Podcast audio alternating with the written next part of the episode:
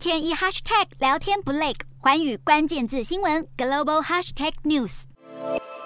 乌克兰第一夫人欧伦娜二十号在美国国会发表演说，她表示自己是站在父母的角度，替数百万担心孩子的乌克兰家长说话。自俄罗斯二月底入侵乌克兰以来，乌克兰总统泽伦斯基曾透过视讯对美国国会发表演说，而他的夫人欧伦娜这次则是亲自出现在美国国会。并在口译员协助下，对美国参众两院议员发表了十五分钟情绪激昂的演说，还展示了俄国在乌克兰境内杀害百姓和摧毁建筑物等画面。欧伦娜强调，乌克兰需要防空系统，阻止俄罗斯这一系列针对乌克兰人的恐怖行为。她也坦言，第一夫人寻求武器是不寻常的，但现在正处于紧要关头。欧伦娜在演说中唤起美国国会议员对九一一恐怖攻击事件的记忆，也提到美国独立宣言中所有人享受生命、自由和追求幸福的呼吁，希望获得更多援助。随着俄军在乌克兰东部推进，乌国也一直寻求获得包括远端精准飞弹在内，而美国总统拜登以及美国国会都一直支持向乌克兰提供武器，